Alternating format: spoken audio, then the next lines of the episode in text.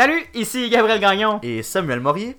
Nous sommes le mercredi 23 janvier 2020. Aujourd'hui, Samuel, on va essayer d'être moins décousu que l'émission d'hier. Hey, aïe, aïe, aïe, aïe, hein? Une chance qu'on n'a pas bu du café avant cette émission-là hier parce que. Ah bah ouais.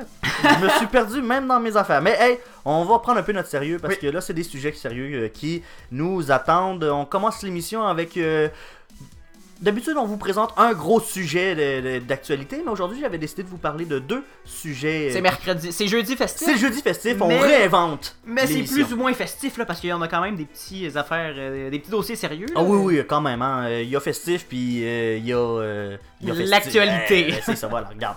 Il faut qu'on reste collé à l'actualité, mais je vous parle en fait de la Chine. hein. Euh, Peut-être que vous avez entendu parler qu'il y a un virus Mhm. en ce moment en Chine euh, qui menace. euh, En fait, c'est po- potentiellement un problème de santé publique. Peut-être pandémie. et là là, donc on regarde ça avec vous et je vous parle également d'un nouvel outil du Fonds économique, du Forum économique mondial qui, qui évalue Mobilité sociale. la mobilité sociale. Et ça, qu'est-ce que c'est, Gabriel? Ben, c'est le rêve américain. Mhm. C'est tout simplement ça. On parle aussi d'un reportage d'enquête, l'émission de Radio-Canada, pas un reportage d'enquête-enquête.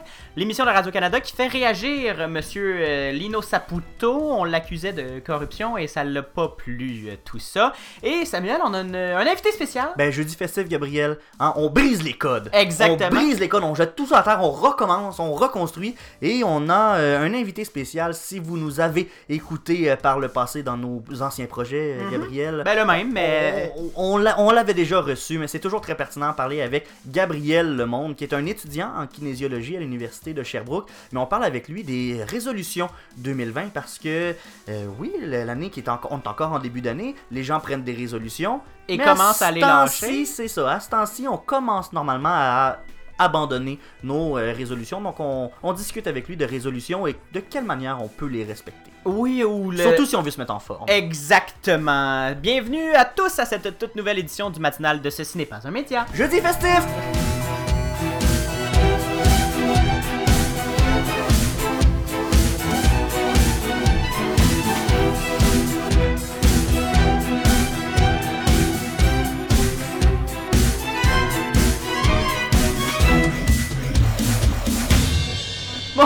Samuel! Allô? Mon Dieu, ça va être une bonne émission, j'ai l'impression. là. Oui, on va essayer de plus structurer nos idées, moins déparler, euh, Ouais, ben, c'est mieux ça. articuler. Là, parce que tu l'avais, t'avais déjà brisé la magie la semaine dernière en dévoilant à tous qu'on était euh, pas en direct. Ah là là. Parce que ça serait bien difficile d'être en direct euh, deux fois dans le, Mhm. le même matin, parce que je vous rappelle qu'on est diffusé, on est en onde euh, à 9h à Sherbrooke au CFAC 88.3, mais qu'on est à 9h en, en onde, et on est mis en ligne à 7h le matin partout euh, sur la toile. Oui, puis on se lève pas à 5 heures pour faire cette émission-là. Non, donc on est, on enregistre. euh, On veut dormir dans cette histoire-là, même si on l'enregistre tard le soir.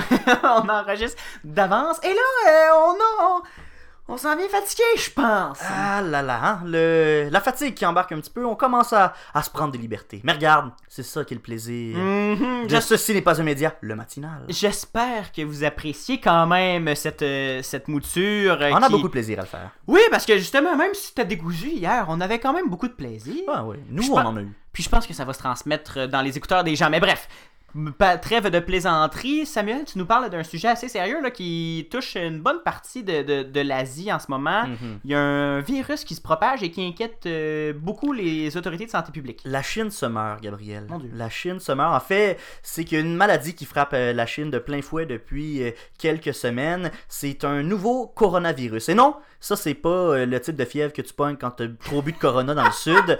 C'est euh, un virus, en fait, euh, qui est. C'est qui pas une tourista. C'est pas une tourista. Ça se rapproche un peu. Est-ce que tu te souviens au début des années 2000, la crise du SRAS? Non, j'avais le- 4 ans. Qui était le syndrome respiratoire euh, aigu.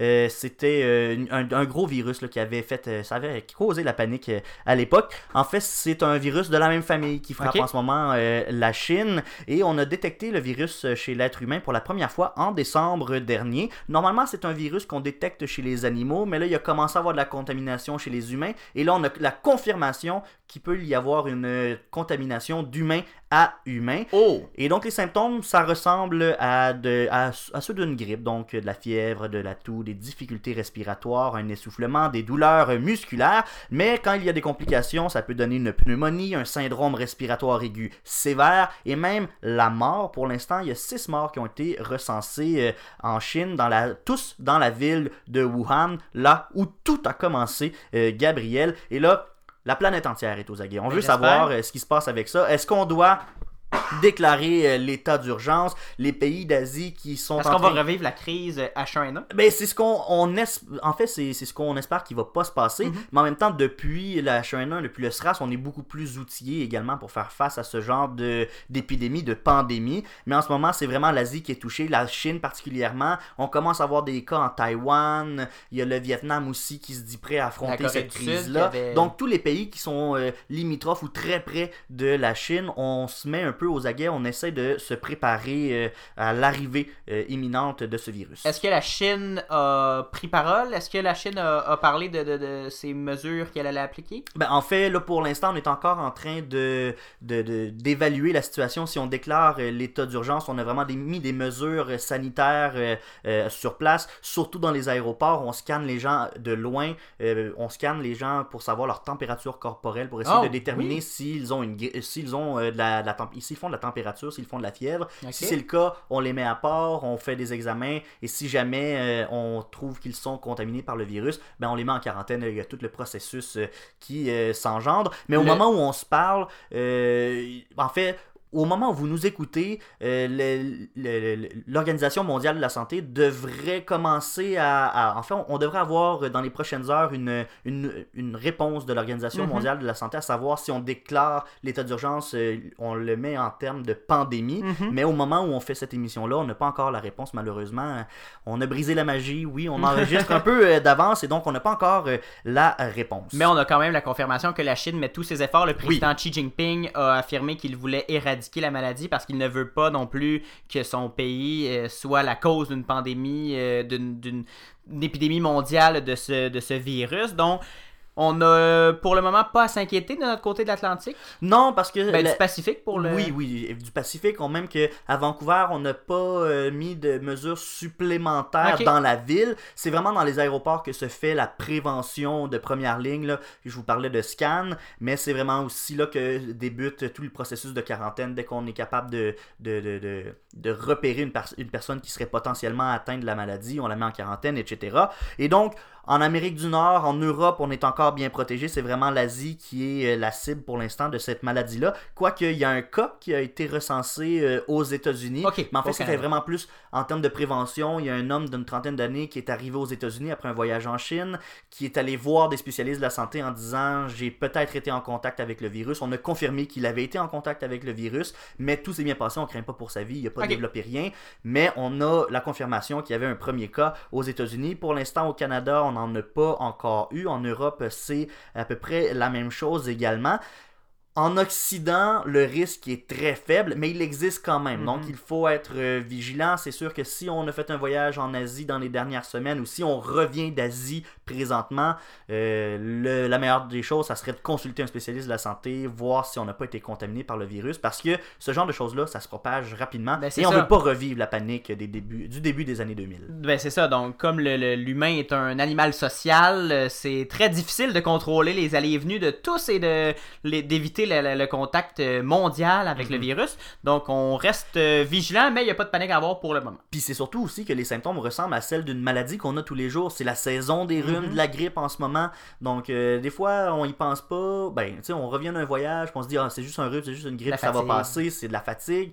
Mais finalement, euh, on le voit, ça peut se développer en quelque chose de plus grave. Donc c'est quand même, c'est pas quelque chose à prendre à la légère. On reste aux aguets. Il y a les organisations de santé de tous les pays, même des organisations internationales qui regardent la situation de près.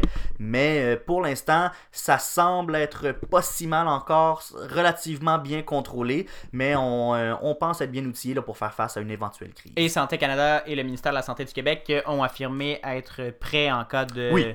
de, de- de déclaration de cas au Mhm. Québec. En On- plus, c'était bien ben dole parce que c'était le nouvel an chinois là, en fin de semaine. Puis on a eu. une- on est en pleine crise de- du coronavirus en Chine. Puis c'est le nouvel an. Comment on peut même pas fêter? Voyons donc. Mon Dieu, la santé, plus important que tout, Samuel, on se souhaite tout le temps la santé d'ailleurs. Mhm. On va reparler de santé plus tard à l'émission avec euh, Gabriel, ne vous inquiétez pas.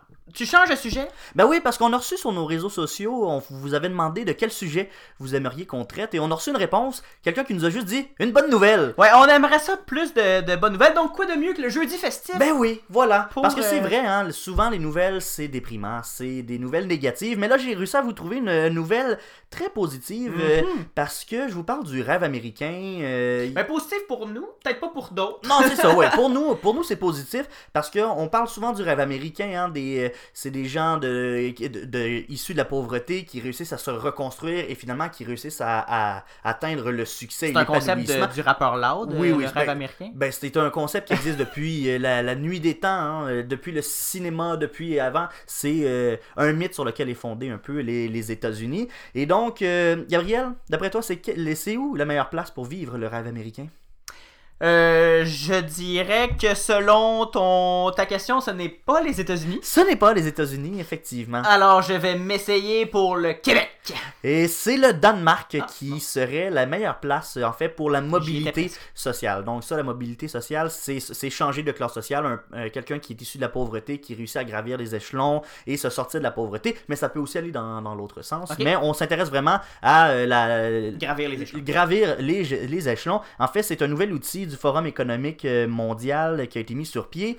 Et euh, dans le fond, euh, on, détermine 50 facteurs, dont l'éducation, la santé, les conditions de travail, le filet social, le fonctionnement des institutions et même l'accès aux, te- aux technologies pour classer les pays selon le meilleur jusqu'au pire. Et le meilleur, celui qui se hisse au premier rang, c'est le Danemark. Et ensuite, c'est tous les pays d'Europe du Nord. Le premier pays, en fait, le pays hors Europe qui obtient le meilleur score, c'est le Canada, qui Ah ben? arrive en 15e position. Quand même 15e, c'est 15e position, mais on a tous les pays de- euh, d'Europe du Nord. Ensuite, on a la France, l'Allemagne qui sont en 11-12e position de mémoire. Et il y a le Canada en 15e, le Japon en 16e. Les États-Unis là-dedans, Gabriel, sont où, tu penses? Hmm, je sais pas. Sont en 27e position. Oh, quand même. C'est euh, sur une 80 quelques pays, 27e position. On se dit, euh, le- les États-Unis, on dit, on dit souvent que c'est la terre promise. Ben les, oui. les immigrants s'en vont toutes là. On veut essayer d'aller euh, s'épanouir aux États-Unis. C'est là où on peut réussir C'est là où on peut réussir, tout est possible, mais en fait, selon ce nouvel outil-là, ben les salaires qui sont bas, surtout chez les, les, les gens de classe pauvre, de Mhm. classe moyenne, les, les salaires sont bas aux États-Unis. On a un filet social qui est faible, un système de santé qui est euh, pas fonctionnel du tout aux États-Unis. Ils n'ont pas la chance d'avoir un système, euh, un- une sécurité, euh, Un système de santé une assurance, euh, voilà, un système de santé universel.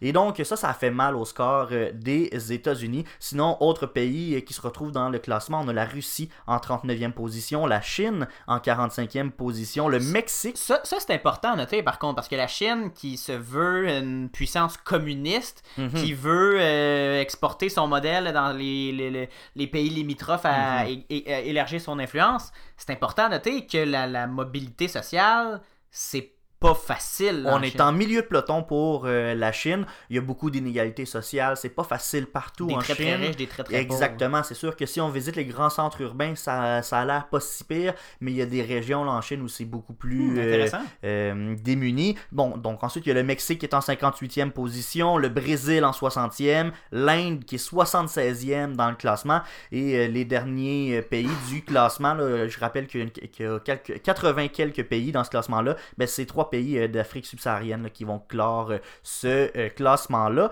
Et donc, le Fonds économique mondial qui dit, en fait, qui, nous prouve que qui, nous démontre en fait que monter dans cette échelle-là, dans ce classement-là, ben, ça serait bon pour l'économie des pays. On donne comme exemple, si le Canada réussissait à obtenir la première place euh, du classement, ben en fait, on aurait un surplus de 8 milliards de dollars euh, qui s'ajouterait à notre portefeuille commun. Le Canada serait Mon plus Dieu! riche de 8 milliards. Bon, on se dit, ah, 8 milliards, c'est pas tant que ça, c'est un petit chiffre 8. Ouais. Euh, mais en même temps, il faut se dire que le Canada, on n'est pas un si gros pays que ça en termes de population. C'est sûr que notre portefeuille est moins gros. Pour les États-Unis, c'est combien Les? États-Unis, on se rappelle qu'ils sont en la 27e position. S'ils étaient capables de monter à la 10e place, ce serait 86 milliards de dollars qu'on serait capable d'aller chercher en supplément si on Mon était capable de monter les échelons. Donc on voit que hein, euh, le- le- des, des programmes sociaux, un filet social, c'est bon pour l'économie. Le Forum économique mondial, c'est pas un institut de gauche, c'est pas Non, un- c'est- puis même que on, on a étudié les- le, le succès des pays du Nord. Pourquoi ça fonctionne tant bien? Ben c'est parce que les pays du Nord ont opté pour un capitalisme social. Hmm. Donc c'est un capitalisme qui se soucie du bien-être de ses habitants, de ses consommateurs. Donc on met en place des systèmes éducatifs de haute qualité et équitables, des filets de sécurité sociale solides, des institutions inclusives, ainsi que des possibilités d'emploi et de bonnes conditions de travail. Comme quoi, capitalisme et qualité de vie, ben, c'est pas nécessairement des opposés. Mhm. On peut, on peut rejoindre ces deux-là et quand on réussit à le faire de la bonne façon, ben on se retrouve dans les pays les mieux cotés au monde. Puis c'est bon pour tout le monde, parce que c'est même bon pour l'économie, on fait des surplus, on Il- fait des, des- on ramasse plus d'argent. Il y a peut-être euh, un petit espoir pour les États-Unis aux élections de 2020 si les candidats de plus centre-gauche Mhm. réussissent à se faire élire.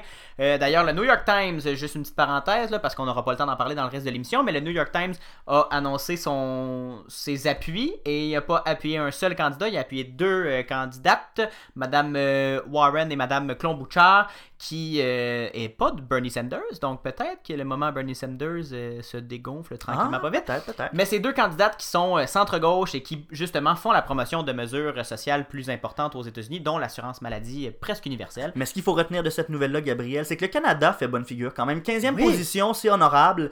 Euh, il y a toujours place à l'amélioration quand même. Mais 15e position, on peut se féliciter d'être le pays hors de l'Europe qui est, qui est le mieux classé. Et euh, l'objectif, c'est toujours gravir les échelons, un à un. Je serais curieux de voir le classement par province. euh, Ah, je ne sais pas si le Fonds euh, économique mondial a fait l'exercice, mais peut-être qu'il y a moyen ensuite de transposer Mhm. l'outil aux provinces. On pourrait voir s'il y a des inégalités au, au Canada parmi les provinces et territoires. Probablement qu'on serait... Il y aurait des, des belles surprises qui sortiraient probablement de ça. Des beaux résultats. Ça serait un exercice intéressant à faire. Mhm, je pense que oui. Merci beaucoup, Samuel, pour ces deux dossiers. La Chine, euh, ben, en fait, le, le chron- le coronavirus et le- la mobilité sociale. Merci, Sam. Ça m'a fait plaisir. On fait une pause radio au CFAC 88.3 à Sherbrooke. On se reparle dans deux minutes et pour ceux qui nous écoutent au balado, on se reparle dans 30 secondes. À tout de suite.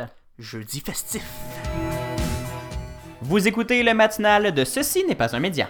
En ondes du lundi au jeudi dès 7h en balado. Et de 9h au CFAC 88.3 FM à Sherbrooke. Abonnez-vous au balado sur Apple Podcast, Spotify, Google Podcast et sur la plateforme Anchor pour ne rien manquer. On se rejoint aussi sur Facebook au facebook.com CNPUM et sur Instagram CNPUM baramba balado. De retour à Ce n'est pas un média, le matinal de Ce n'est pas un média. Et là, Samuel, on a un invité spécial. Ça fait longtemps qu'on qu'on voulait avoir une entrevue. Et là, on en a une. Tu sais qu'une résolution qui revient beaucoup, c'est les gens qui s'inscrivent au gym. Mhm. Et pour nous en parler, nul autre que Gabriel Lemonde qui est au bout du fil. Gabriel, bonjour. Bonjour, ça va bien? Ça va très très bien. Et toi? Oui, ben oui, ben oui, ça va bien, merci. Et là, on parle de résolution, on parle de gym. Et là, toi, tu voulais nous parler en fait de cette fameuse résolution que les gens se prennent en début d'année. Euh, on veut s'inscrire au gym. Et là, au moment où on se parle, normalement, les premières personnes qui ont fait cette résolution-là commencent à lâcher Oui. le gym. Parce que juste Ouais. avant, euh, Gabriel, toi, t'es kinésiologue? T'es-tu déjà kinésiologue? Non, en fait, dans le fond, moi, je suis étudiant en kinésiologie à l'Université de Sherbrooke. Euh, je termine euh, à l'automne prochain. D'accord. Donc là, tu as, aussi euh, connu le milieu euh, des salles de gym, des salles d'entraînement. Est-ce qu'il y a beaucoup de gens qui s'inscrivent en janvier? Euh, ben, dans moi, j'ai eu mon stage euh, en automne, fait que je pourrais pas te dire à partir de janvier, mais il y a plusieurs memes sur Internet qui disent ça. Puis je veux dire, j'ai déjà aussi travaillé dans un autre, un autre gym avant. Puis c'est vraiment, vrai. au mois de janvier, les gyms sont pleins. Puis au mois de février, ça commence tranquillement pas vite à se vider. Là.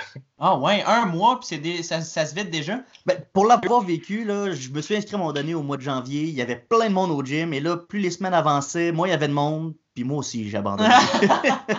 Mi-session Ben, oblige. Mais c'est ça, tu sais, puis c'est souvent que oui, les gens, mettons, ils souhaitent la santé, euh, leur résolution, c'est d'être plus en santé, mais être en santé, ça ne veut pas nécessairement dire aller au gym. C'est souvent changer ses habitudes de vie. Ça, c'est vraiment difficile. Ce n'est pas justement en s'inscrivant sur un coup de tête au gym qu'on va, être capable justement de perdre du poids ou de vraiment être motivé tout au long de l'année. Oh, mais comment on, fait pour se remettre en forme si c'est pas faire de l'entraînement dans un gym trois fois semaine? Y a-t-il des façons plus efficaces pour se remettre en forme si jamais notre résolution, c'est retrouver la forme? Oui, ben, tu sais, dans le fond, pour, euh, quand on parle de perte de poids, ça, euh, ça commence surtout par l'alimentation. Euh, fait c'est peut-être de faire plus attention à notre alimentation. Ou sinon, tu sais, pas obligé d'aller au gym pour être plus en forme, juste par exemple de prendre des marches euh, on peut prendre, euh, on peut se mettre des objectifs de prendre des marches deux, trois fois par jour. Euh, excuse-moi, par semaine, deux, trois par jour. c'est un peu beaucoup, à un moment donné. Ben, deux fois par jour, ça peut marcher. Ça peut fonctionner deux fois si on, fait un aller-retour au travail. Ça peut, ça peut être une bonne idée, ça. Mais, Moi, moi, ce que je voulais savoir, Gab, c'est est-ce que ça fonctionne prendre des résolutions? Euh, ça dépend. Moi, je te dirais oui, mais il faut avoir un objectif euh, SMART qu'on appelle. Euh, je vais vous oh. l'expliquer vite vite. Là. Dans le fond, un objectif SMART, c'est un objectif qui est spécifique, un objectif qui est mesurable. Je vais vous l'expliquer après la avec un, euh, exemple concret. Là. mesurable, qui est atteignable, réaliste et qui peut, dans le fond, se mettre dans le temps. Donc, par mm-hmm. exemple, si mettons on se met comme objectif, OK, euh, j'aimerais ça être plus en forme, donc prendre plus de marche, ben, notre objectif, ça peut être de faire 30 minutes euh, de marche trois fois par semaine d'ici le prochain mois. Dans le fond, on a un objectif qui est spécifique. C'est dans le fond, c'est de marcher. Un objectif mm-hmm. qui est mesurable, qui est de trois fois par semaine. Euh, mm-hmm. Atteignable, c'est quand même réaliste également. Puis dans le temps, d'ici le prochain mois, c'est ça que je veux faire. OK, fait que ça prend de, juste s'inscrire au gym pour euh, euh, être plus en forme, c'est trop vague. C'est sûr qu'on va la lâcher. Ben, c'est que les gens ont souvent justement aussi un objectif de résultat. Dans le fond, c'est qu'ils disent OK, euh, je veux perdre 10 livres dans le prochain mois, mais c'est que c'est pas juste en allant au gym qu'on va perdre du poids, c'est en changeant ses habitudes de vie, ça étant moins sédentaire, donc dans le fond, qu'on soit plus actif au quotidien, pas juste au gym.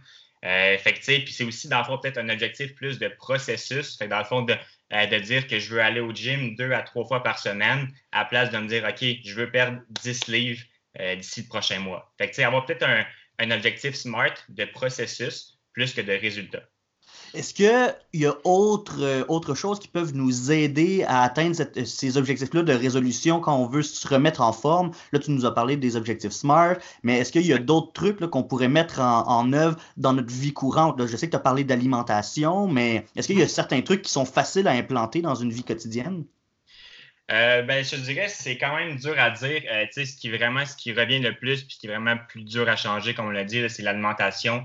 Euh, puis c'est vraiment d'être moins sédentaire parce que oui, on peut avoir comme résolution euh, d'aller au gym, puis on suit cette résolution-là, par exemple, trois fois par semaine.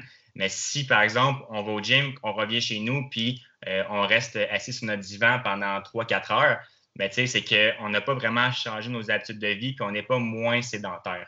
Fait que c'est vraiment un truc que je dis souvent, c'est juste de bouger. C'est juste, dans le fond, de, de, se mouvoir, dans le fond, de bouger le plus possible, d'être le moins souvent assis, euh, c'est sûr que là, euh, on est plus avec un auditoire qui est étudiant, fait que c'est sûr qu'on est, euh, mm-hmm. on est souvent assis. Mais tu sais, par exemple, ça peut être de juste arrêter à l'autobus à deux arrêts avant notre, notre arrêt habituel, puis juste de marcher. Juste ça, ça peut changer quelques habitudes de vie, puis dans le fond, qu'on soit moins sédentaire. Mais c'est pas fou parce qu'effectivement, on sait, si on y pense, le matin, on, on, se lève, on prend notre déjeuner, on rentre dans l'autobus voiture, on va à l'école, on va travailler, on reste assis toute la journée, on revient chez nous, qu'est-ce qu'on fait? On s'assoit devant la TV. Il mm-hmm. faut qu'on trouve une façon de tout le temps rester un minimum actif. Puis, tu vois, juste descendre deux, deux arrêts d'autobus plus tôt, ben, effectivement, c'est une façon, c'est bête, mais c'est une façon au moins de faire, ben, j'ai un 10 minutes de marche supplémentaire dans ma journée.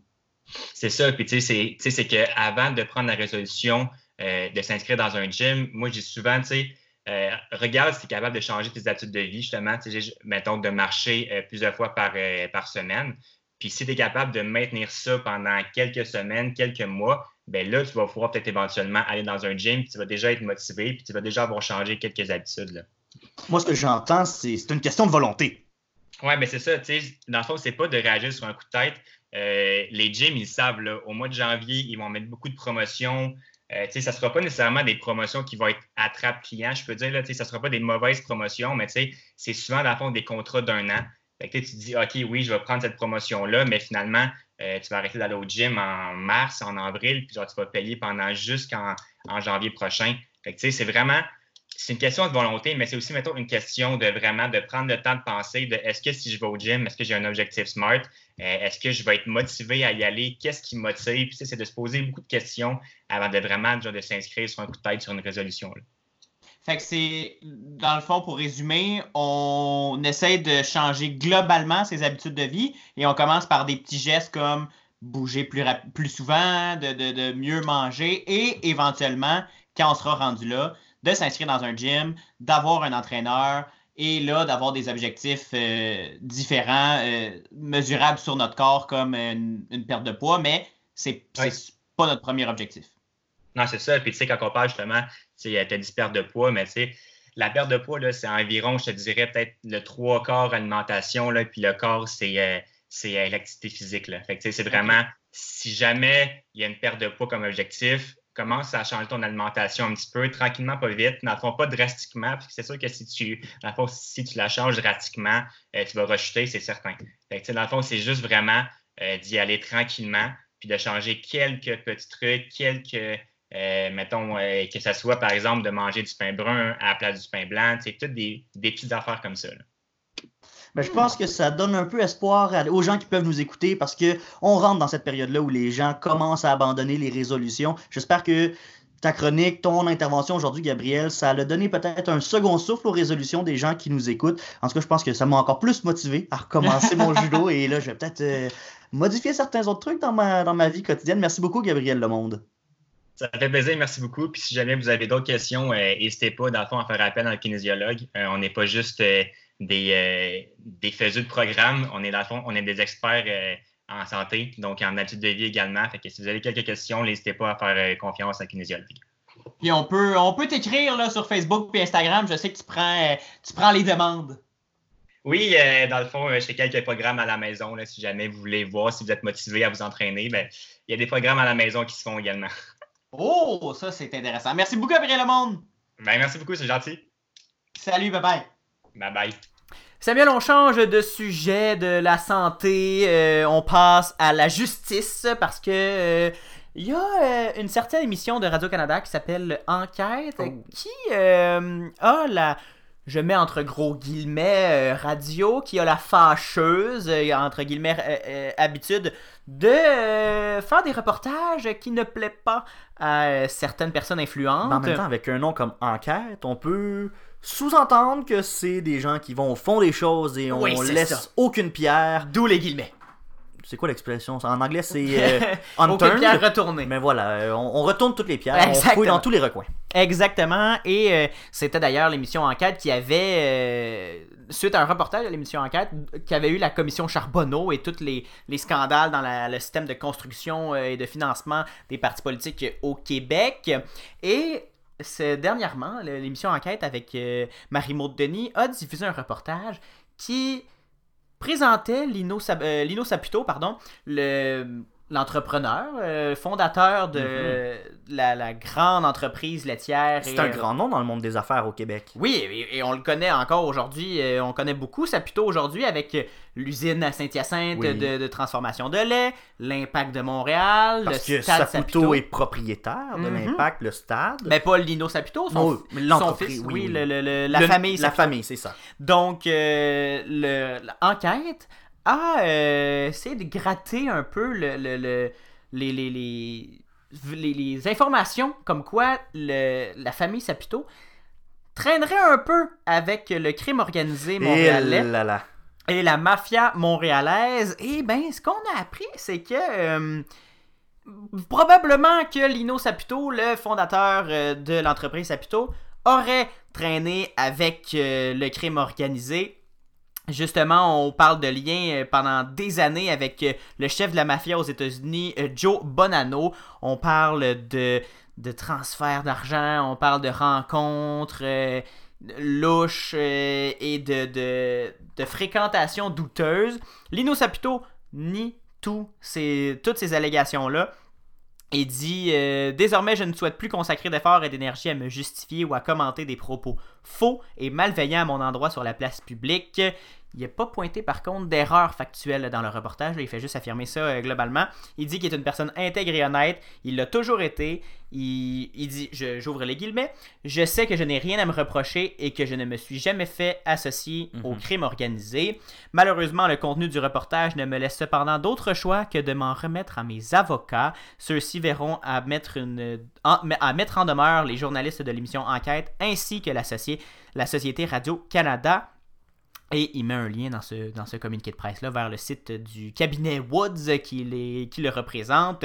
Donc, euh, pour faire une petite mise en contexte, les journalistes qui ont déterré des rapports de police datant des années 70 selon lesquels M. Saputo euh, fréquentait les dirigeants de la mafia montréalaise à l'époque, Vic Cotroni et Paolo Violi, et les conseillait sur la gestion de leur entreprise de pepperoni. Donc, il se mêlait officiellement des affaires de, la, de ces gens-là. Il était pas dans le crime, il était dans la gestion d'entreprise, mais il y avait quand même des liens. Ben, c'est ça, là. C'est que. Fait que s'il y avait des liens, peut-être qu'il y avait des affaires cachées. Je veux rien insinuer là. Ben, exactement. Mais c'est la question qu'on soulève du côté d'enquête. Ce que enquête dit, c'est que le, le, le, Monsieur Saputo avait des fréquentations qui étaient. qui traînaient, qui baignaient dans le milieu criminel. Et c'est un peu par, euh, par association et par croisement de, données, de fils. On imagine le tableau avec les, mhm. fils rouges qui, qui sur des, photos. Donc, c'est un peu avec ce travail-là, en, associant M. Saputo avec un, le, mariage du parrain de la mafia qui était présent. On, parle aussi de, de, On montre aussi des images du mariage de Donald Côté, criminel endurci, qui était justement à l'époque de Violi et Cotroni euh, très influent. Il était le témoin, Monsieur, Monsieur Saputo était le témoin de Donald Côté à cette, à cette occasion et a pris place avec lui à la table d'honneur pour la réception. Donc, il n'y a pas. Euh, il, a, dû. Euh, il était pas juste consultant pour une entreprise, il était ben chumé. Ben c'est ça, là. Il y, a, il y, a, une relation qui est installée, là, visiblement. Les journalistes ont aussi interviewé un policier américain à la retraite qui montre que la caméra et qui montre à la caméra la, documentation financière interne du groupe Saputo saisie chez le chef euh, mafieux Joe Bonanno. Donc, les finances de Saputo étaient chez la mafia oh aux États-Unis. Donc, il y a des croisements qui se font et euh, ça laisse entendre que ça, ça se traînait ensemble, ces gens-là, et que ça, ça pourrait peut-être avoir euh, eu des petits, des petits comptes à régler entre eux pour peut-être du blanchiment d'argent, mhm. peut-être gagner en influence dans le, crime organisé, peut-être faire d'autres euh, d'autres crimes, on le sait pas. Il y a pas enquête n'a pas joué le rôle de la mhm. police, mais a déterré ces histoires-là. De son côté, la famille Saputo euh, affirme qu'elle n'a rien à voir avec le, mhm. le, crime organisé et que c'est sa business et propre et ne, ne, ne, pas, ne, traîne pas avec la mafia. On, on, dit legit en bon français. Legit, c'est le mot que j'avais en tête, mais que je voulais pas dire ben parce qu'on parle français. Mais c'est jeudi festif, Gabriel. on brise les codes. On essaye, on essaye. Donc, euh, on, va voir si cette poursuite. Euh, parce que tout le monde en parle, Marie-Maud Denis avait, dit, avait, répondu à la question de Guy Lepage est-ce que vous craignez une poursuite euh, de, de, de, du clan Saputo? Et elle avait dit ben quand euh, on, fait ce métier-là, le journalisme d'enquête, on s'expose toujours à, mhm. des poursuites, mais qu'il fallait quand même. Euh, c'est un travail important et qu'elle allait assumer euh, le reportage en entier. Mais on. Rassurez-vous, Marie-Maud Denis n'ira pas en prison pour ce reportage-là si elle est poursuivie. Là. Ça va être Radio-Canada qui va prendre le blâme, entre guillemets, si un juge la, la déclare coupable de de, de, de, diffamation, d'atteinte à la réputation de la famille Saputo, mais bon, on n'en est pas là. Mais ça fait tout le temps des vagues, ce genre d'histoire-là, des grandes entreprises qui peut-être y aurait des liens, et quand c'est des entreprises de chez nous, des fleurons comme euh, Saputo, ben ça vient nous chercher. Ben, c'est émotif. C'est très émotif, on a un lien assez particulier avec la famille Saputo, donc ça vient brasser un peu à cache. Mhm, mais là, Gabriel, en mode rafale maintenant. Oui. Qu'est-ce que t'as pour nous? En rafale, euh, on parle de Bombardier qui sera en discussion pour euh, fusionner sa division euh, transport avec celle du géant Alstom. C'est l'agence Bloomberg qui nous apprend ça. L'entreprise québécoise a indiqué la semaine passée, au moment de dévoiler des résultats provisoires décevants pour l'année 2019, qu'elle étudiait différents scénarios pour lui permettre de réduire sa lourde dette. Donc Bombardier, là, on la C-Series qui est rendue euh, à Airbus et qui est là 220. La division transport qui pourrait passer à Alstom. Il va rester quoi? Ben, c'est ce qu'on se pose comme question. On va voir où ça va aller, mais de ce, qu'on, de ce que ça a l'air, il y aurait juste les jets privés qui seraient, euh, qui resteraient de Bombardier si tout ça euh, se sépare. BRP qui est déjà une entreprise indépendante de Bombardier. Donc, on va voir, on va suivre. D'ailleurs, euh, la justice allemande avait refusé, la justice européenne ou la justice allemande, je me souviens plus, avait refusé une fusion semblable entre Alstom et Siemens. Question de concurrence, parce qu'on ne veut pas. Euh, hmm. on veut garder une saine concurrence dans ce milieu-là. Donc, on va voir si les, les autorités. Euh, ben en fait, premièrement, si la rumeur se concrétise, et deuxièmement, si les autorités canadiennes et européennes laissent passer ça pour l'avenir. Du côté des télécommunications maintenant, Gabriel, on en a parlé plus tôt cette semaine, hein? Belle et, Québécois, ça chicane tout le temps. Mhm. Ben, il y a encore une autre chicane. ben oui, ben c'est sur un autre dossier, mais en même temps, j'ai l'impression que c'est toujours euh, une accumulation. Il y a toujours l'autre dossier dans, le fond de dans, le fond de la tête de ces entreprises-là. En fait, là, c'est que Bell a annoncé du contenu en français sur sa plateforme Crave TV. Et euh, ça, c'est du contenu qu'on ajoute. Et il n'y a pas de frais supplémentaires attachés à ça. Les abonnés euh, de Crave TV vont avoir accès au contenu en français. Ben, pas Crave TV, là, c'est un, service à la Netflix. oui, oui, oui. Puis là, on ajoute du contenu en français pour euh, les abonnés actuels et futurs. Donc, c'est pas un deuxième service. Non, non, non, c'est ça. On fait juste euh, remplir le catalogue, de bonifier l'offre sur Crave TV. Et là, Québécois, ben, qui est évidemment pas content. On euh, dit que c'est de la concurrence euh, déloyale, euh, que Bell utilise ses forces, son l'avantage qu'il a déjà dans le marché pour écraser encore plus la concurrence. C'est le Québécois qui menace de retirer l'accès à l'application de Super Écran Go à ses abonnés. Et là, en tout cas, c'est bien flou. Bell qui est genre, ça nous dérange pas, l'application ne fonctionne pas de toute façon, ou quelque chose du genre qui est plus fonctionnel. Fait que là, c'est bien bizarre tout ça. Québécois qui fâché. Belle. C'est ce complète euh, cette édition du 23 janvier du matinal de Ce, ce n'est pas un média. Merci beaucoup, Samuel, et merci à vous. Cette émission était beaucoup plus serrée que celle de mercredi. Ah, on a peut-être dépassé, je sais pas, j'ai perdu le compte à un moment donné, mon chronomètre qui fonctionne plus. Mais euh, merci, Gabriel. Hein, toujours un énorme plaisir de faire euh, cette émission. Et on se retrouve pas demain. Ben non, c'est ça, on se retrouve pas demain. C'est la fin de la semaine. On, on va prendre un congé bien mérité. Mhm. on se retrouve lundi dès 7h en balado, 9h à Sherbrooke sur les de CFAC 88.3. Suivez-nous sur nos plateformes, là, Twitter, Facebook, Instagram. Pour euh, les auditeurs de CFAC, d'ailleurs, là, on s'en va euh, en musique. Pour les auditeurs euh, du balado, ben, vous faites bien ce que vous voulez, hein, vous... Écoutez, la semaine encore. Ouais.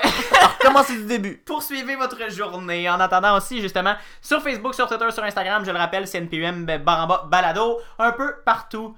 Bonne fin de semaine, Samuel. Au revoir. Et on se reparle lundi. À lundi. À lundi.